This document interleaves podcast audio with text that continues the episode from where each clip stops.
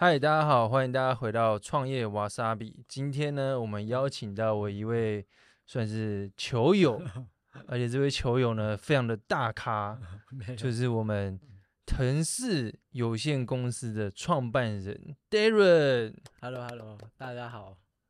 好，你好。这个 Darren 呢，平常是我打球的朋友。对对，那我介绍一下 Darren 呢，他们公司呢。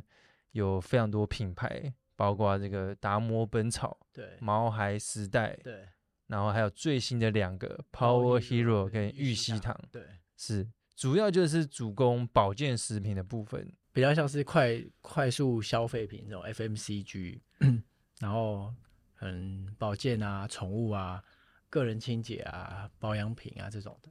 对，达摩本草呢，我原本就知道，因为很 常看到广告，然后我妈妈也有买。Darren，我想问一下哈，这个可不可以跟大家介绍一下你当初呢，这个会想要创业的原因跟你那时候的背景？我我我今年在创业第十年，我那时候十年前创业，一开始做题目其实是做水果。我自己呃，我家是种芒果，然后我是台南台南人，那我阿公阿妈家在家在玉井种芒果，然后所以其实我小时候就是很长就需要暑假的时候去帮忙。就会退伍工作一年后，想说，哎，就找了同学一起创业。然后那时候就想说，哎，不知道要做什么，想说，哎，那先从家里可能比较熟悉的水果开始做起。这边我有一个很好奇的点，因为你本身的背景非常的厉害，清大化学系，有这么厉害的学历，就是一般人可能就会去想要去找一份。工作对，而且薪水应该也是蛮好。你那时候为什么想说，哎、欸，那我要自己创业呢？对，我同学的确都去一些什么足科啊，或是一些什么中科、南科工作。然后我觉得我那时候有一点，像像我自己，其实在找第一份工作的时候，其实我没有很很 care 我的薪水。我的第一份工作在中和，然后它是一个珍珠奶茶的贸易公司。嗯，然后那时候月薪两万六，然后月休六天。就是要隔隔周也要去上班，但我那时候在投履历的时候，其实我的我自己的方向就蛮明确，就是我想要做跟贸易啊，或是跟商业生意相关的，完全没有想要做跟本科系相关的。那时候没有，我那时候其实，在大三、大四的时候，还本来想，我在大四、大四的时候，还本来想说要可能直升念那个化学的硕士啊，可我在大四那时候就就有参加一些商业竞赛。然后就哦，蛮有趣的，就打开我自己的眼界。哦，所以我那时候研究所就推甄，就是往那个商商业的什么科管啊、气管这种去推甄。因为创业竞赛，然后就觉得说，哎，自己想要从从商这样子。对，就觉得还蛮有趣，就跟我原本在念的 理工啊，跟一些物理化学，我觉得比较不太一样，就觉得好像。因为就像主科那种环境好了，我觉得好像也不是我未来想要工作的那种环境啊。就当一个工程师，我觉得有点有点无趣。是，对。所以你后来有先去做你刚刚讲的那份工作，对。对，然后后来怎么样开始创业的呢？那时候工作一年啊，其其实我觉得有时候创业都是，他有点我我那时候其实也没有预先计划好，就那时候我工作满快满一年的时候，我就有点职业倦怠，是，我觉得在那间公司有点没有挑战性。然后我就跟我有那时候的一个同学，我就因为他呃他延毕，所以他说他都是快退伍。那我就因为他也是他是屏东人，那我就问他说：“哎，我们要不要一起来创创业？就是因为 我在第一间公司有一些贸易的经验，就是出口的经验。然后台湾的水果，它呃玉井的芒果其实很有名，它出口到日本、韩国或是大陆，其实蛮有名的。然后呢，我就想说，哎，那时候是有贸易的背景，然后家里又是种水果的，然后就想说。”刚好那个同学是屏东人，他也算是乡下人，所以就觉得对这块好像蛮有兴趣的。所以我们那时候，其实我那时候在找他的时候，如果他说不要，我好像也不会创业。对，是，对啊。然后我那时候就，他就说给我考虑一下。然后他隔了两天，然后他就说好，他要加入。那呃，他加入之后，其实三个月后他就离开了。那可是你那时候找他的时候，你那时候的脑子里面是已经有。这个创业的 idea 吗？还是只有一个方向？一个方向，就想说，哎，好像可以做水果，然后可能做贸易相关的，这样是对。所以那时候还没有一个就是明确的模式，说我要怎么怎么做。没有，完全没有。好，那你的朋友也是很热情的就 答应你了。就是就是我我觉得创创业好像要要一股，就是要一股那个热情跟冲劲。对，要一股就是冲，对冲劲，就是不要想太多。那你做了就是头洗下去就，你就出不来了。是，对。那因为我知道你第一个创业就是做果物配。对。那那时候后来你怎么样想到这个 idea 的呢？对。你说做哦，你说做果物配是 idea 吗？还是说？呃，我觉得有时候都是我们边做边调整的。然后一开始我们其实想要做贸易嘛，做水果的贸易。嗯。那第一个是我们那时候最后呃，我找另外两个同学，我们三个人创业。然后那时候每个人大概投快十万块左右，是，所以一开始创业的是三个人大概三十万，然后我们那时候都没有领薪水，那时候我就住在，呃，我印象很深刻，因为我来台北工作一年，我就自己住在一个单人套房，在福和国中对面的那个十字路口有一个有一个安全帽的顶楼加盖楼上，嗯，然后我那时候我记得一个月房租六千块。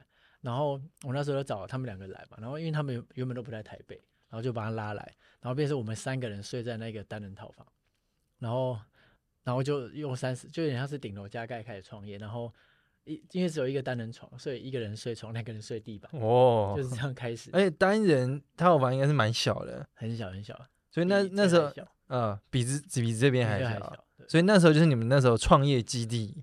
算是就是边就是那个边住 又边工作，是住办合一这样。是，对。那后来你说你一开你们一开始三个人创业，然后因为我看你的那个文章写说，后来那两个人也是相继离开了。对，是。我说我那时候呃第一个会离开，他大概就是我刚刚讲那个那个平那个屏东朋友，对屏东朋友，然后他大概三四个月。那我我觉得。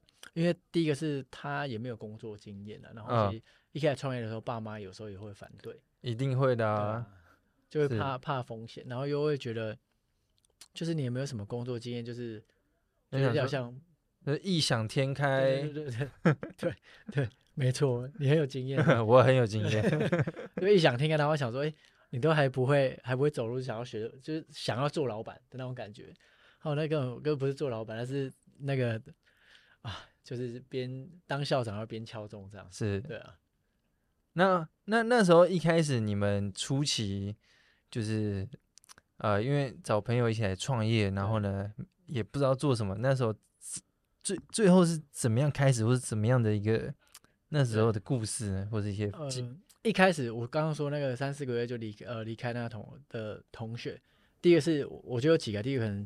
爸妈有些压力，然后经济也有些压力，哦、因为对。我们那时候三三十万嘛，然后我们都没有领薪水，对，就呃吃老本，就是像我那时候是边兼家教，然后一个月大概，因为我家不是很有背景，我们就我们也没有钱，没有资源，没有没有什么背景，所以都是靠靠自己。那时候最辛苦的时候，我早上是吃白馒头加水，嗯、然后中午是呃我们因为刚好那时候楼下我们住的那里楼下有一个永和豆浆。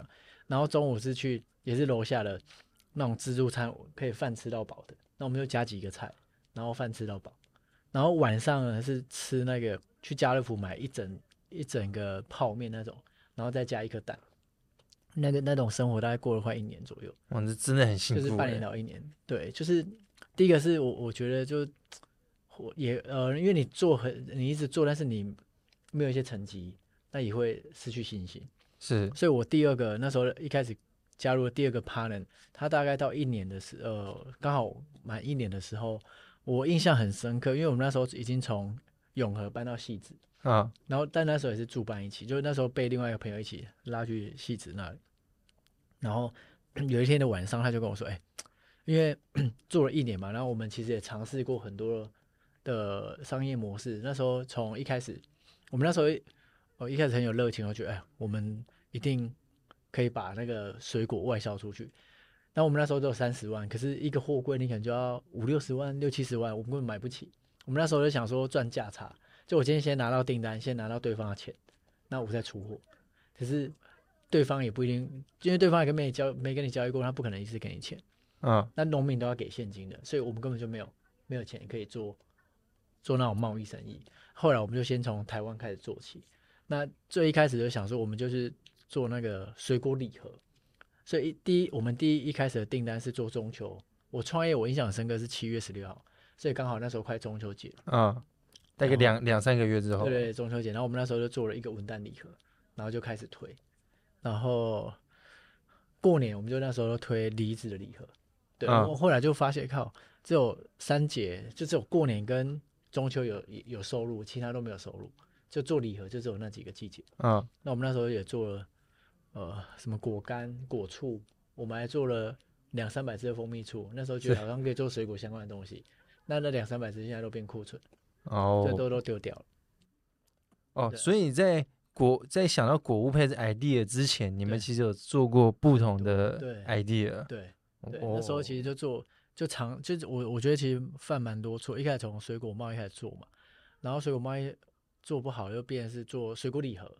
那水果礼盒又觉得好像呃只有过年跟中秋有收入啊，然后其他地方我们也要生生存嘛，所以我们后来就做了果干果醋，想说保鲜期比较久，可以卖比较好嗯，但想不到非常难卖。对啊，你们因为比如说讲他年轻人啊，我自己要做个东西。那做完之后发现，那我要去找谁买呢？你们那时候怎么样去找人？你说找供应商吗？还是或者就找客户这样子？我们那时候也是透过网络，就我们那时候其实因为第一个是我们没有没有钱嘛，所以不能找人家做网站，我们就是自己。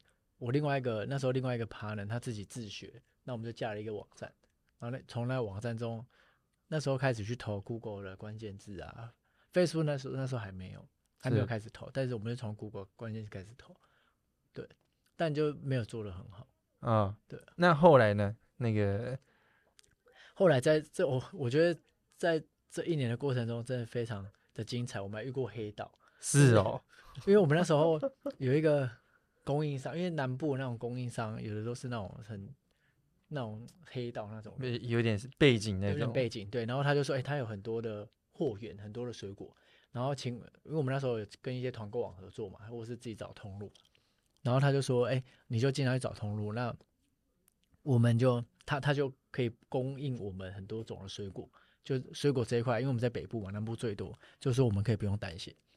然后呢，我们那时候我印象深刻，接了第一笔的凤梨金钻凤梨，大概三四月的时候，那时候的呃的团购订单。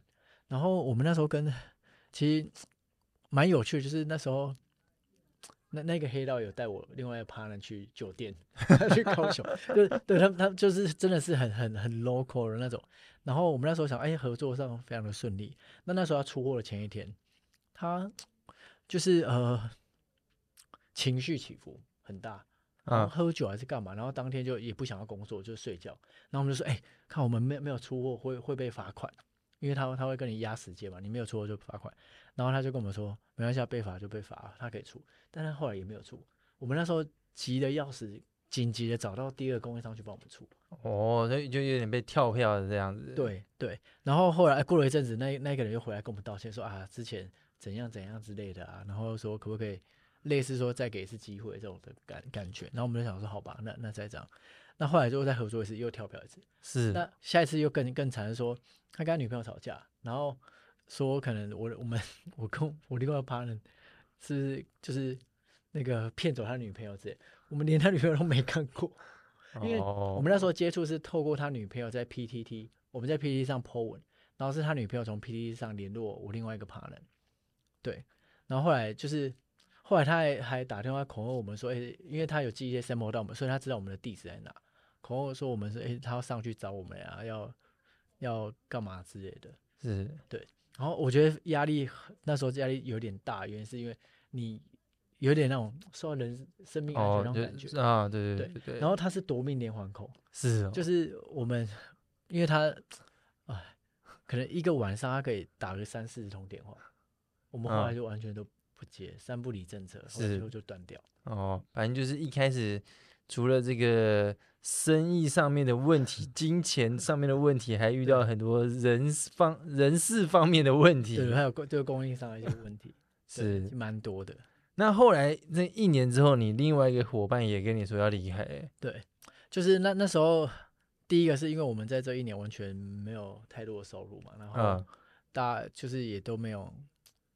可能吃老本，我觉得也吃的差不多了。是因为没钱就会很慌张啊，然后家里可能又有压力这样。对，家里会给一些压力，然后在过了一年的时候，就我那我那时候印象很深刻，他说：“哎、欸，我们要不要去那个台积电工作？那台积电有什么做二修这种，就是可能可以边边创业边工作。”是。然后我那时候就我就想了想了一下，那后来我就觉得，全职创业都做不好，更何况兼职创业。哎、欸，而且我觉得就是。其实我觉得创业会成功的人都想法蛮特别，因为一一般人可能就想说啊，我就放弃了，我就去台积电上班赚那么多钱，对对不对？可是你想的是，还是我先去台积电上班，然后 创业兼着做这样子。对，就是那时候他是有提提这个 idea，然后后来我就想说算了，就是我就再努力看看，就不想要放弃，就再试试看。对，可是。那时候你的伙伴离开了之后，只剩下你一个，你那时候不会觉得哇很煎熬吗？会啊，我觉得其实那时候就有，其实真的那时候有一种感觉是那种好像交往一年的女朋友要分手，就是哎、欸、说好的怎么自己说好的幸福就自己先离开这样。对对，还是会有这种会会有这样的感受跟情绪在。嗯，对。那那时候是什么样的动力，或者说什么样的想法，让你坚持下去？我觉得，呃，我那时候有另外一个另外一个学长，然后那时候其实我寄信给他，跟他说，哎，我可能遇到合伙人，那时候想要离开，剩我一个人的这个问题，那我要不要继续继续创业，还是我要先去工作？然后他就他就鼓励我啦，说说，哎，没关系，可以继续做，他也可以当我的 mentor，或是可以可以指导我一些一些想法跟建议。这是一个，然后第二个是，就我觉得我是一个有点不服输的人，我就觉得靠，应该不太可能吧？我觉得假设今天就假设今天别人可能花呃十天可以做的事情，但是我愿意可能花三十天把这件事情做成，就是我愿意多花一点时间，多努力一点把这件事情做成。所以我觉得就那种天道酬勤，嗯，然后你愿意做，你一定可以找到一些一些方向。所以后来我就想说，好吧，那没关系，我就自己一个人做。对，是。那后来这个自己一个人做之后，有改变一些策略吗？还是说，我那时候呃自己一个人做的时候，其实像啊、呃，我觉得反而比较轻松一点。是比较轻松的的原因，是因为我那时候找找同学一起来创业嘛。但我对就我我觉得我也必须要对他们负责。自己也会有一些压力，就一直做不起来，或一直做不好，他爸妈也会给他压力嘛。那我自己会觉得好像是是我的问题，就是我领导的问题，或是我带的方向的问题。然后变成一个人的时候，我就那时候想法就很单纯，就我只要先养活我自己就好。所以我那时候就是先从雅虎拍卖开始做起。那时候雅虎拍卖其实已经很，已经算很尾声了。嗯，我从雅虎拍卖、PC Home 商店街。啊，什么某某东升什么，那时候都还没虾皮，什么样的平台我全部都做，然后我就自己，哦，我那时候我印象很深刻，因为我那时候住戏子嘛，然后戏子的，因为那时候接到一些订单，需要到万华市场去去买水果，然后因为市场都很早开，大概可能凌晨两三点，对对，然后我从戏子过去嘛，然后我我记印象深刻，就搭大概四点三十二分的火车。第一最早的一班，然后从戏子火车站搭到万华火车站，然后再从万华火车站骑 U bike 骑到万华市场、环南市场那边去包货去买水果。嗯，对，因为太晚去就被买完，所以我那时候也持续了半年到一年的时间，就是自己去去买货，自己去采买这样。哦，所以就等于说你那时候是去市场采买水果，然后拿到网络上去卖。对，呃，对，进口水果。会会是从那边，然后有一些国产的水果啊，那我就会自己去跟农民谈，然后请农民出出货给客户。嗯，对。那你那时候应该也是全台湾到处跑吧？算算是，对，就自己一个人这样跑。哦，真的是电话联络啊这种的。是，对。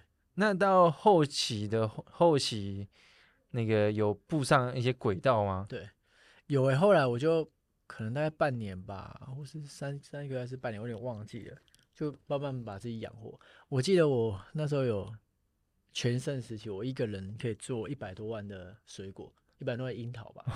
但是我们都找很多通路跟跟一些团购啊。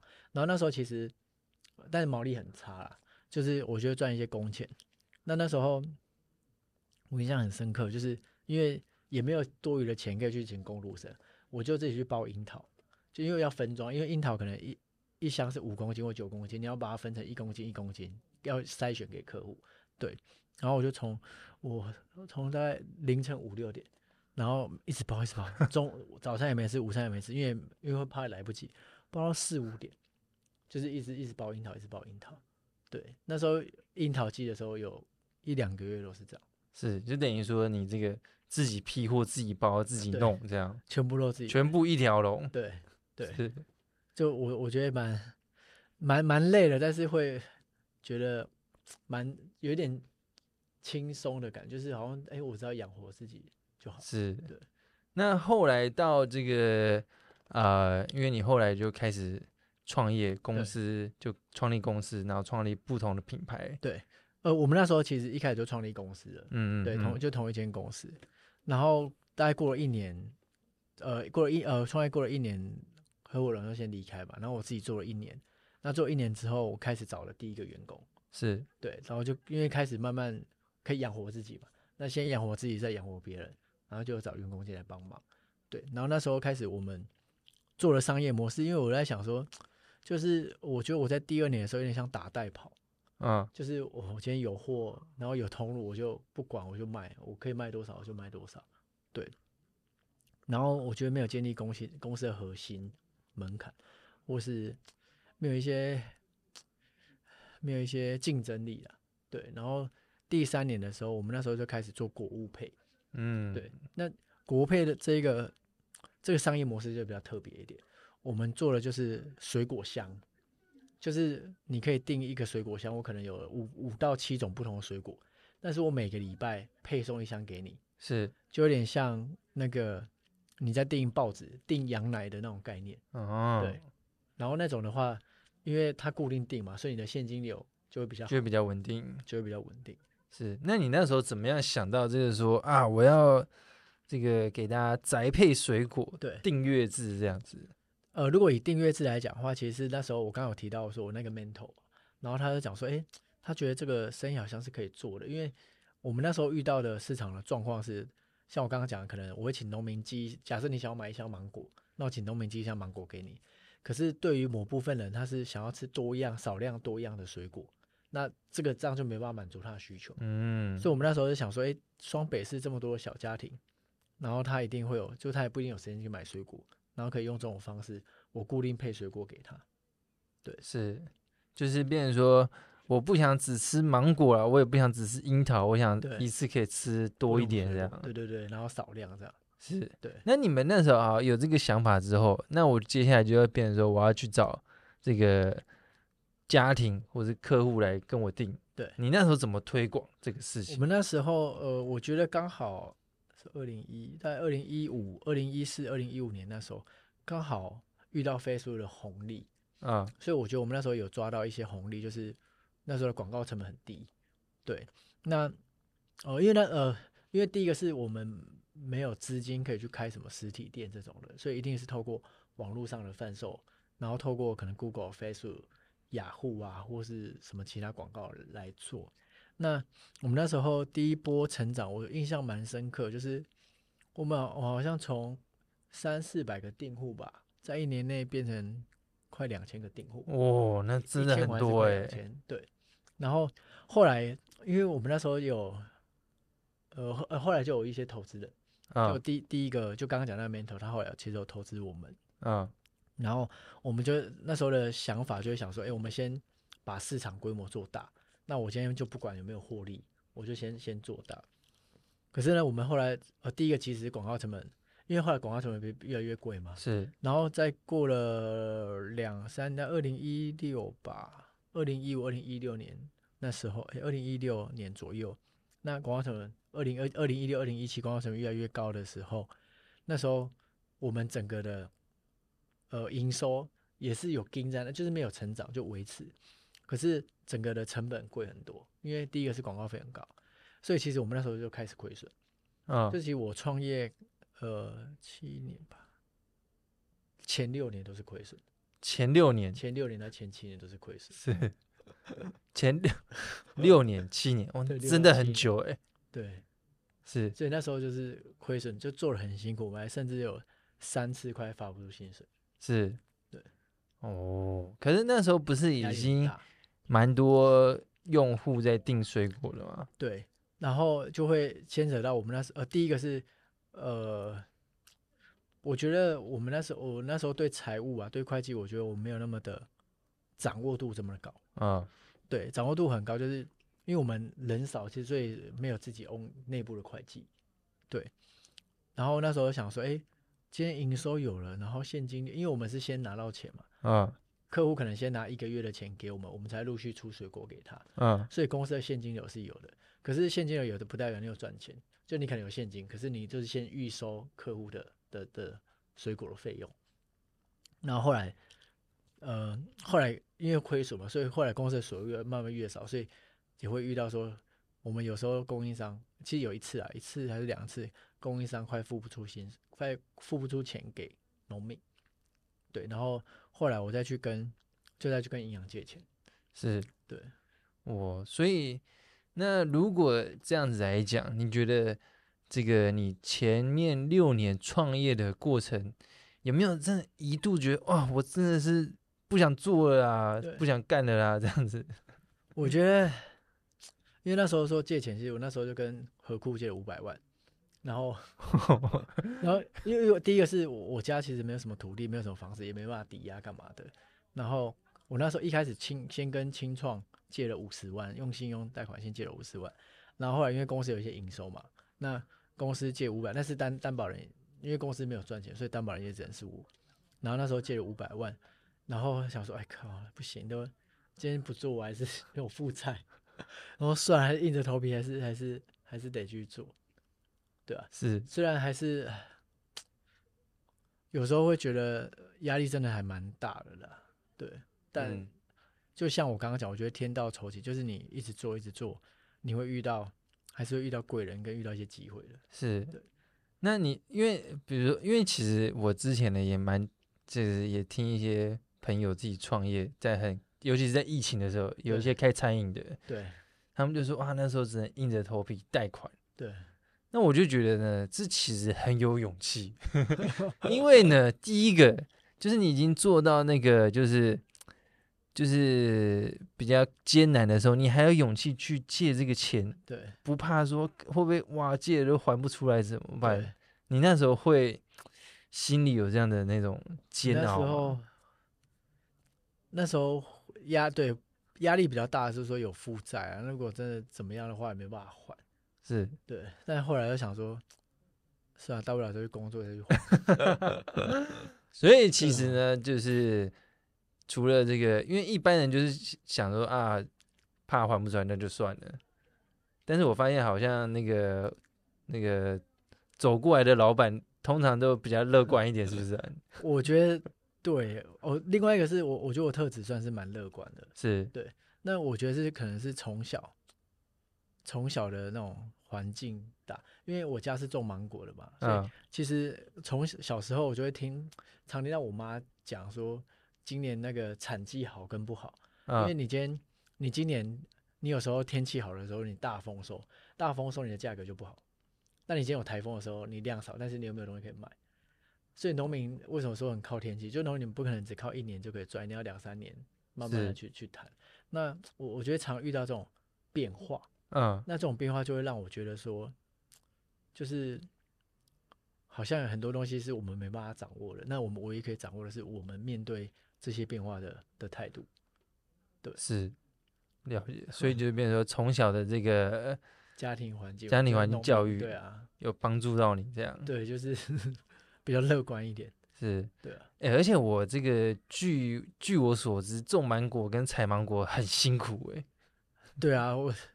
我们那时候其实我我在讲到另外就是，其实我那时候我从来没有想过我想要进入农业的这个产业，因为小时候啊，就是小时候我对农业是很排斥的，因为我因为芒果刚好是暑假采收嘛，那我就看我的同学会出去打球、出去打电动的时候，我就要每天我们是凌晨五点爬起来，然后。因为我家住永康，从永康开车开到玉井，开半小时，然后半小时之后可能要六点，因为太太晚会太热，所以六六点开始采收，采收到中午，那中午采收完之后，你要选果，你要套袋，要选果要分选，然后那个果菜市场的车大概下午两三点来，所以两三点之前你就要把这些东西全部搞定。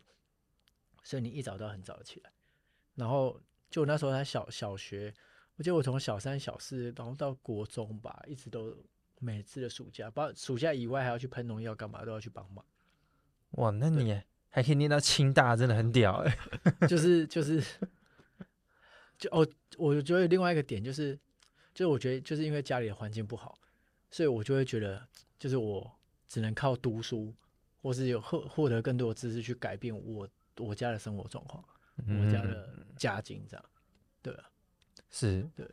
然后这个走了一遭，回回来之后呢，还是从水果开始，对对对，从又一开始做做自己小时候最不喜欢的的产业，是，对。那后来这个呃，你说去那个贷款了之后，对。然后也有面临几次薪水发不出来，那后来有没有出现什么转机呢？还是后来呢？我们呃一直在调整商业模式嘛。那时候其实刚好提到说做果物配是做订阅制的水果箱，嗯，那我们后来又发现，第一个是水果的毛利真的很很低，然后另外一个是水果宅配的运费超级贵，我们一箱卖六百块哦，运费你猜多少？冷藏运费？冷藏应该也要个。一百五吧，差不多，差不多快两百左右。哎、欸，这样其实很才 快两百，那这样其实算趴数的话是很高哎、欸。对啊，黑就是黑黑猫一百八啊，有的比较大才就要两百一、两百七。那你们运费不会跟他另外收？我们就是含哦，含运费这样。有人会觉得我们的水果很贵，但其实是真的是运费太贵，运费真的很贵。你看，我们其实一箱卖六百块啊，我们里面的水果成本占了三百块，嗯，然后运费占两百块。我们只剩一百块，一百块还不含人事哦，广告费，广告费可能也要占一百块以上，嗯不含人事、租金有的没的，所以其实我们每卖一箱亏一箱，没有到亏一箱都是亏钱。是，所以那时候的投资人也跟我们讲说，哎，我们一开始先不要想着赚钱，先想着把市场规模做大，然后后来再看怎么样去去去赚钱。可后来我自己，我自己，我自己反省，我觉得。这个东西可能在海外、国外的策略，因为国外市场规模够大，可以做，但台湾市场太小，所以你很难撑到那个时候，你很难遇到天花板。哦、所以意思就是说，比如说，如果在中国大陆做这个，应该就我觉得应该可能有机会。啊！对，是有机会可能变第一名这样。啊，对。那后来呢？后来我们那时候就是，呃，哦，后来我们做订阅制嘛，然后后来我们想说，哎，那我们那时候看到一个机会，我们做无人商店。那无人商店，我们做的是我们在社区啊，或者在办公室底下，我们卖，我们放了一台无人机台，然后去卖我们的水果。哦。然后除了水果以外，我们还卖什么鸡蛋、牛奶那些，在社区就比较偏僻一些社区，它可能没有那么方便。然后我们就做了一个无人无人的商店，在不同的社区。我记得我们那时候在中和，在整个双北，我们至少应该那时候铺了一二十个点。对。然后。哦，那那是一个很重资本的投入，我们投一个点都要十几二十万。那机器应该蛮贵的，机器蛮贵的，因为而且而且它算是一个无人商店，所以有一些技术。那我们那时候还还有，其实我们那时候还参加一些加盟展，然后去想要去推推这种，就是他可能自己住在这个社区，啊，他自己可以去补货，对，然后让他去加盟。那这个商业模式后来有赚钱吗？后来也没赚钱，后来也没赚钱，后来呃。就其实我我觉得我的创业的一路过程中，就是一直不断在试错，一直在犯错。那在从犯错过程中，再去找到新的机会跟新的方法去做。然后，呃，做无人店嘛。那无人店我们我记得我们也做，其实其实我们透过无人店这一这一个商业模式啊，我们有拿到一些政府的补助，因为它算是比较创新的一些商业模式。因为零售其实有分几个，第一个是量贩店，然后第二个是超市，像全联那种。然后第三个超商，那那时候其实大陆也很红，叫它叫进场域零售，嗯、就离你可能你家社社区底下，或是你的办公室的那种进场域零售，其实就是什么贩卖机啊，你投饮料那种贩卖机，嗯、对。然后我们就铺了很多贩卖机，那后来发现第一个是贩卖机，你可能就卖饮料还，我跟你说保鲜期长。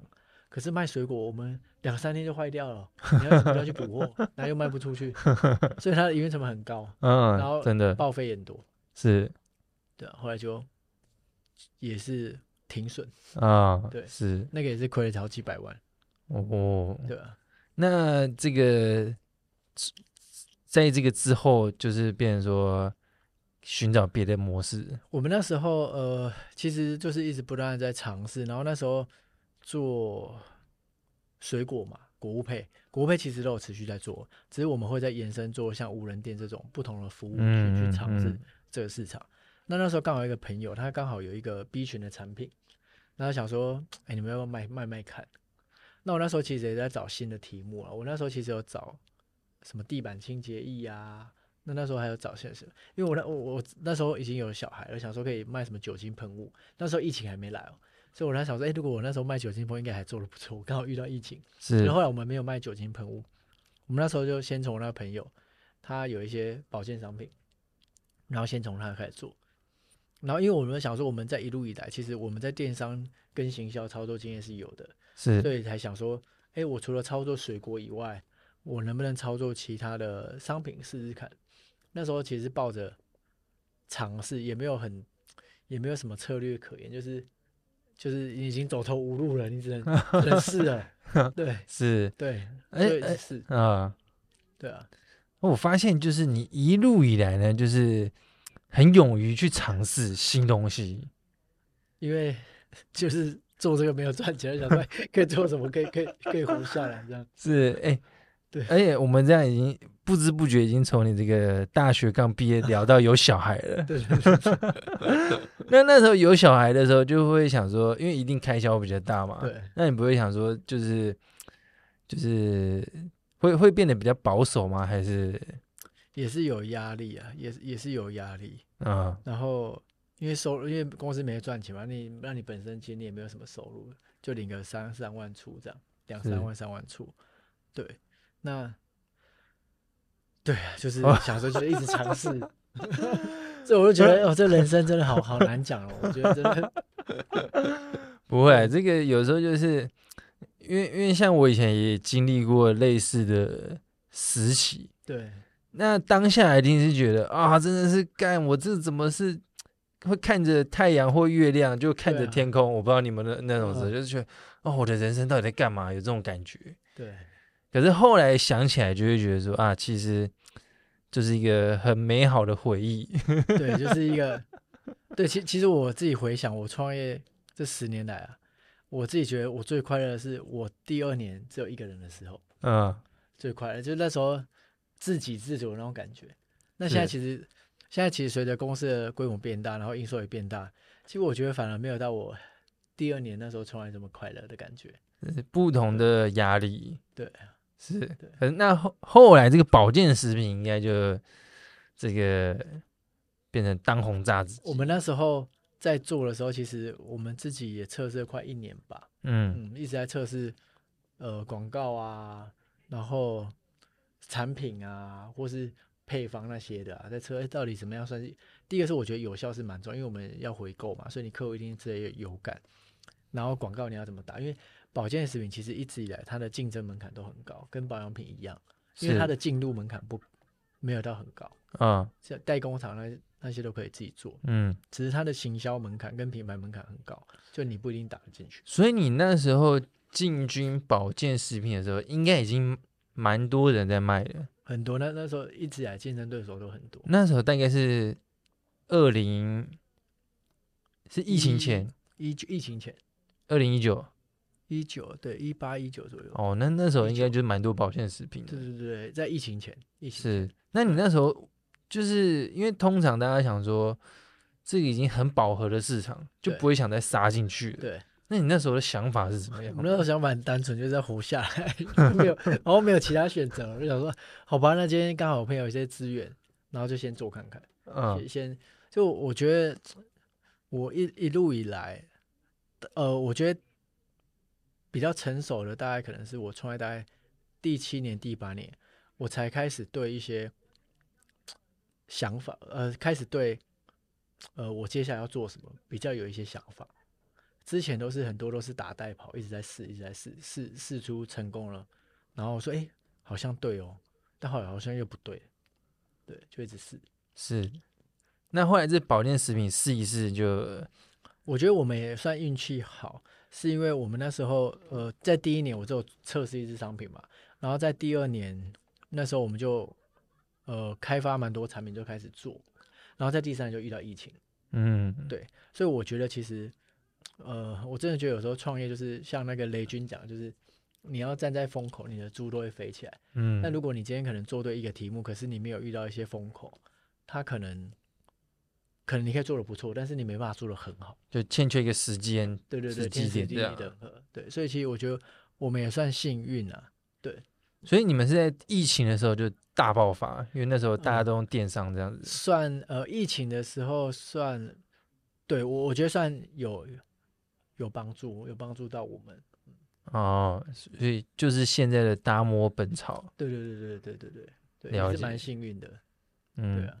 那那时候可不可以再跟我们分享一些这个故事啊，或者说你怎么样？我们那时候，呃，我想一下哦，在呃第一哦，我们一开因为一开始在尝试的时候，其实我都是用很很，因为公司也没什么钱，用很低成本的方式去尝试。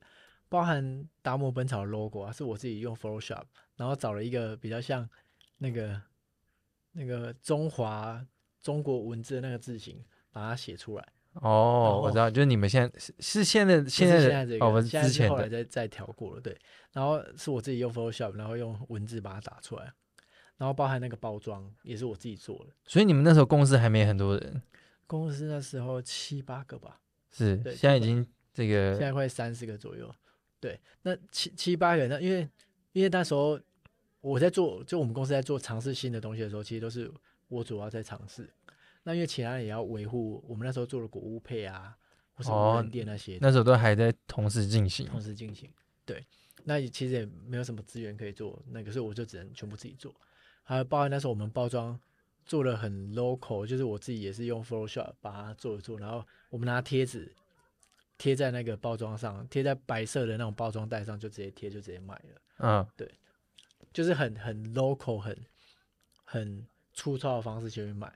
我我觉得这个还蛮重要的原因，是因为很多人的创业都会把它想得太完美，就是你的包装一定要很好看，你做什么东西一定要很到位的时候，你才会去试。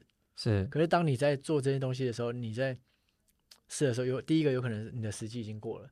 第二个，因为你没有试市场，所以你的想法不见得跟市场是吻合的。是，所以一定是，一定是边做边调，边做边调。像我们现在包装，我觉得应该调了五六次以上。哦，所以，logo 我们也调了五六次以上。所以就有点你的，我应该说你的策略比较像是我先求有，再求好。对对，先做先做再讲。哦，所以我觉得执行力蛮重要。很多人都想一想去，哎，我这个东西可以怎么规划？我这东西应该怎么规划？我要什么策略？那些，我觉得那些在创业初期几乎都是，就你没有做之前，都很多变数。因为你想的可能跟市场给你的反应不一样，给你的反应不一样。对，对嗯。然后，所以我们都是像呃，因为我自己是农家，其实我我是一个蛮节俭的人，所以我们包含在在做什么包装啊，做什么东西，我都我都自己来。包含那时候架网站。我们架了 WordPress 跟 GoTo 也是我自己去学，然后包含整个的商品页、商品的文案啊、商品页整个的设计制作，全部都是我自己一个人做。就你自己去学，自己去做这样子，全部我自己一个人做。对，哇，真的很很励志，就是。就是应该说没有资源啊，没有资源你就只能自己来。嗯，对。那后来就变成说这个越卖越好，就是有搭到疫情了，然后有呃第二个是我觉得我们哦。第二个是呃，我我自己在选产品啊，我觉得呃，刚有讲到一个点，就是我们以前那时候做了很多的无人店或者做什么国物配这种的，嗯，所以我觉得又又获得一些收获。是我们后来做产品，我就不太喜欢做需要教育消费者的的产品。哦，对，需要教育的意思，像我可能跟你说叶黄素，你就会知道叶黄素是吃眼睛的。可是我跟你说。呃，我们之前我们之前做的水果，我们做的是有机水果。那有机水果它很丑，所以客户就问说：“哎，这是什么？啊，为什么黑黑的？啊，为什么里面有虫？那为什么这个东西白白的？”然后我们就会需要教育他说：“因为有机水果，所以你会比较丑，因为没有农药，然后因为没有没有撒肥料，它是自然农法。这种的，其实这种的都是额外的无形的行销成本，就变成说中间那个沟通的成本非常高，就会变高。嗯，对。所以我们后来我的就是我做的事情的逻辑都很单纯，就第一个是我们不要教育消费者，是。然后因为就省了广告费跟行销宣传费嘛。然后第二个就是我们把成品产品做到最好，所以我们一定会做到有效的足量的剂量，就是让你一定有有效有感，然后 CP 值又高。所以我们跟市面上相同的产品来讲，我们的 CP 值已经是最好的。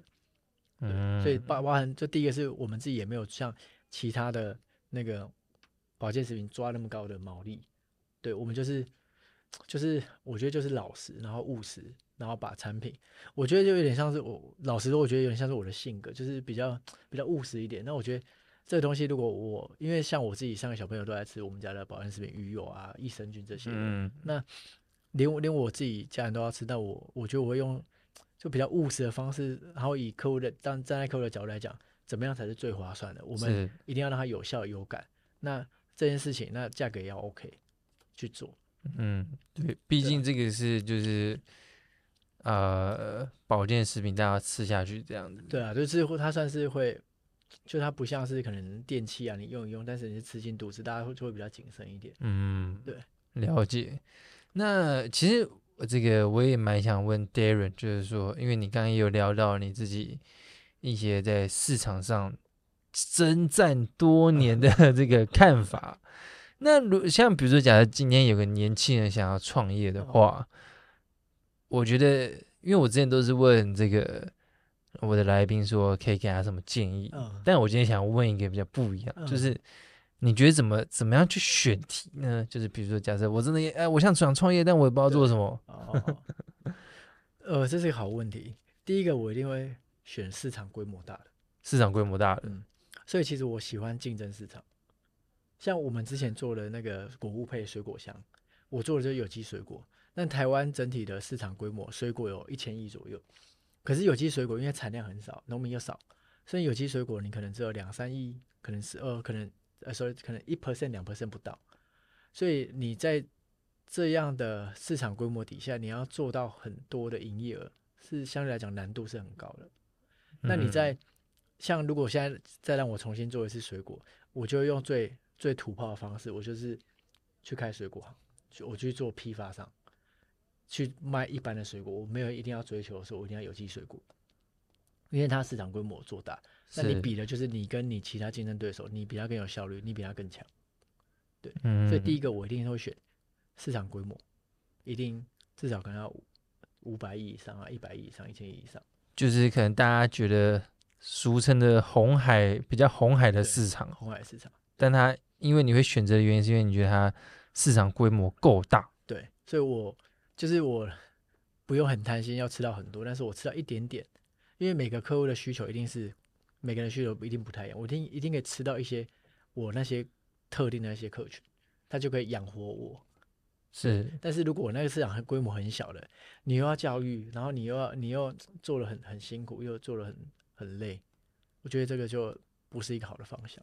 嗯，对，了解。对啊，那还还有什么可以跟我们这个？就第一个可能就是市市场规模大，然后第二个刚才有提到就是不要教育消消费者。嗯，对。就我不会做太特殊的，像我们那时候做无人店嘛，其实，呃，因为我们旁边会有一个算是收银机，然后让客户自己拿去拿我们的商品拿去那个 BB，然后他自己再用信用卡付款，所以我们那时候其实会有一个人站在社区那边去教用户怎么使用我们这个无人店，是，就是这这也是这种教育，就是因为他没用过，他没看过这东西，所以你还要花很多。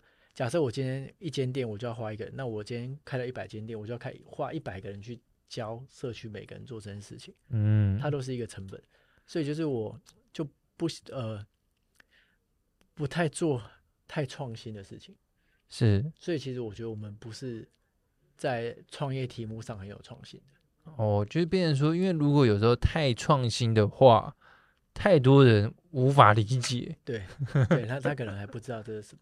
对，是，对，就有点像是我之前在的这个，也不是之前，我现在也在啦。就这个 crypto 跟 NFT 这种东西，大家都乌撒撒这样子。可能类似这种，我可因为我自己的不熟，我可能就不会做。哦，对啊，我自己也不懂。了解。对，OK，那这个呃，除除了这些，应该我可以再挖掘一些。我觉得这最主要，真的，因为因为你你今天方向对了，像我们之前，其实我刚刚讲，我们做六年七年都亏损，但我六这六年这七年我没有很努力嘛，我觉得我超级努力。嗯，我听起来真的是超级努力，有点有点太努力了，甚至比我现在还努力。老实说，那时候做到半夜，做到早上都是六点起来去跑山，跑山完再继续工作，然后再去包水果，比我现在还努力。但就是呃，你你做了一个。这个方向啊，或是这个这个题目，你啊越做越努力，可是你成果越不好，就要去想你的方向有可能错。所以其实这是我觉得要第一个首要考量的点。然后第三个是我觉得要做对自己有热情的事情。是热热情，我觉得很重要。因为像为什么我觉得我创业十年，我都我还可以，就是即使遇到了很多困难，我觉得是真的非常难呢。就是遇到很多困难，但你还是坚持下来是。我我自己在觉得我的个性就比较比较叛逆一点，我没办法做一些太没有变化的事情，所以遇到一些挑战，我觉得对我来讲可能是有一些心流体验，或是我会觉得很有热情的。是你刚刚有提到一个心流体验，对，这个可以跟大家心流多介绍一点，就有点像是说，呃，你你今天可能你吃了一个，就呃有一本书叫《心流》，那这本书叫呃它就是 Flow，然后。呃，它里面就会讲说，他做了一个实验，就是他研究很多几百个人吧，然后有大概有七成，呃，他就问里面的人，就他什么时候有心流体验？心流体验就是你很满足的时候，你有可能在你吃一顿很好吃的晚餐，或是你今天喜欢爬山，你爬到高山的时候，你会觉得哇，很有成就感，它就是一种心流体验。所以他的他说他在观察，或是他做研究，他说人的一生中。心流体验最多的地方是，你在一生中到七十 percent 的心流体验是在工作上产生。对，所以工作是是建立自己成就感跟信心、自信力、心流体验很重要的一个地方。那我觉得我自己在这一块是有蛮多热情的。嗯，你意思就是说，呃，这个这个人他一定有做一些事情的时候，他是非常投入到那个 zone 里面的那个时候，对，对，对，对，然后你会很很有成就感。然后那个事情可能就是你的热情所在，算是对。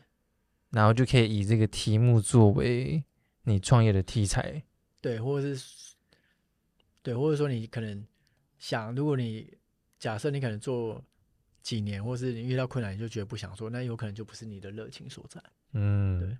那我也蛮想问一个，就是说，因为你这个。十几年的创业经验，你一定你也试了非常多的题材，那你怎么样？就是在适时的，就是说停损，比如说觉得啊，这个项目真的不行。对，呃，在我们公司前六年、前七年那时候，其实其实我是一个很不喜欢放弃的人。对，因为我会想问这个，就是我也是一个很不喜欢放弃的人，但有的时候我会坚持到，我觉得说。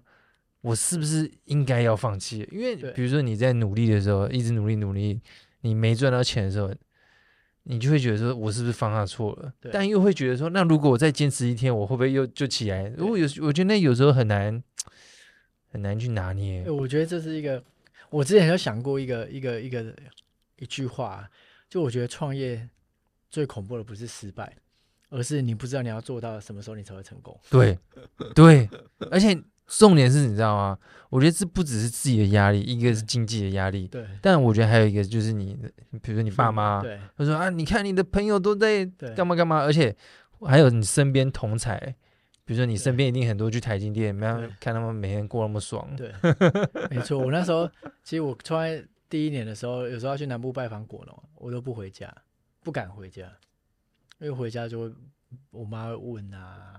对啊，也会有这种压力，而且我觉得应该除了一个问，就是会觉得说啊，也不想让父母担心，担心啊，对啊，对啊，他觉得你去好好做，为什么要这么辛苦？对，为什么？我就觉得哇，真的，我觉得就是，哎，有点那个作践自己，就创创业，我觉得会有一种被虐的人格了。我真的觉得有一点，就是好像好像是对啊，对啊，对，那比如说这个你，你你你觉得，比如说今天也有个人他创业两两三年，然后还没成功，那你这个停损的这个话题，你觉得？停损，像我那时候，其实我们大概也在第六年、第七年的时候，我才把国配停掉。那其其实我我觉得，呃。我我自己比较不会用停损这个点去看，我比较会用延伸这个点，就是你在做的时候，你一定有一些新的发现。像我们在做国配的时候，哎，我就发现，哎，可能水果毛利不好，然后运费很高，然后市场规模又小，所以我是不是在那时候可以去尝试新的事情？但是我延伸从我可能在电商操作上，我可能在行销上操作上是有经验的，但是我去尝试我不同的分支去做，那我我觉得这比较。不叫停损，对我来讲，我觉得一直是在探索。哦，对，一直一直在探索。不然我们接呃之前就国配我们就停掉了嘛，就是在第七年的时候就把它停掉。那那时候停掉的原因也是因为资源分配的